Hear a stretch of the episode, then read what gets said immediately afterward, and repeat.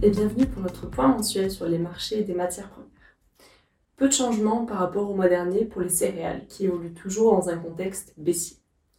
Pour le blé, les mêmes forces sont à l'œuvre. Disponibilité importante, concurrence des blés russes et ukrainiens et euh, marché plutôt calme. Ces éléments pèsent sur les cours qui poursuivent leur baisse. Ce recul est toutefois limité par une vision à long terme un peu plus pessimiste, avec d'une part des stocks finaux qui, malgré l'abondance des récoltes, sont en recul par rapport aux dernières campagnes, et devraient atteindre d'ailleurs leur niveau le plus bas depuis 9 ans, et d'autre part des conditions météorologiques très mauvaises, très mauvaises pardon, dans l'ouest de l'Europe qui retardent les semis de céréales d'hiver.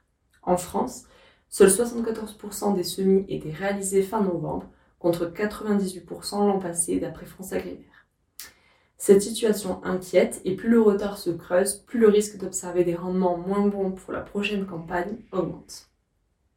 Le maïs a également cédé du terrain ces dernières semaines sous l'effet de l'avancée des récoltes dans l'hémisphère nord et de très bons résultats attendus. Les États-Unis, qui ont pourtant souffert de conditions particulièrement défavorables cet été avec un temps très chaud et sec sur la Corn Belt, devrait connaître une production record pour cette campagne, avec près de 383 millions de tonnes produites. L'USDA a également réévalué à la hausse les stocks états-uniens de fin de campagne, ce qui a contribué à faire baisser les cours à Chicago. Comme pour le blé, le recul reste toutefois modéré, freiné par des conditions météorologiques qui se sont nettement dégradées au Brésil depuis quelques semaines, alors que les semis sont en cours. Le marché a été nettement plus dynamique du côté des matières azotées le complexe soja a continué d'évoluer à la hausse sur les marchés mondiaux. En cause, euh, la météo au Brésil, avec un déficit hydrique important dans le centre et le nord du pays et des excès d'eau dans le sud qui posent problème.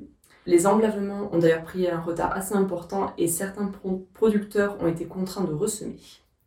La demande internationale est forte, avec la Chine qui importe massivement, et la baisse du dollar face à l'euro favorise les exportations brésiliennes et états-uniennes. La trituration est aussi très dynamique aux États-Unis et devrait atteindre un niveau record, d'après l'Association nationale des triturateurs de soja.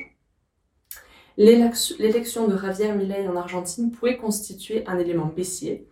En effet, si son projet de lever les taxes à l'export se concrétise, on pourrait assister à un flux de soja argentin qui arriverait sur les marchés, ce qui ferait baisser des prix actuellement maintenus euh, très hauts par euh, un phénomène plutôt de rétention à la vente par les producteurs argentins. Sur le marché européen, les tourteaux de colza et de tournesol ont évolué dans le sillage de tourteaux de soja et de l'huile de palme malaisienne, également en progression sous l'effet d'une demande dynamique.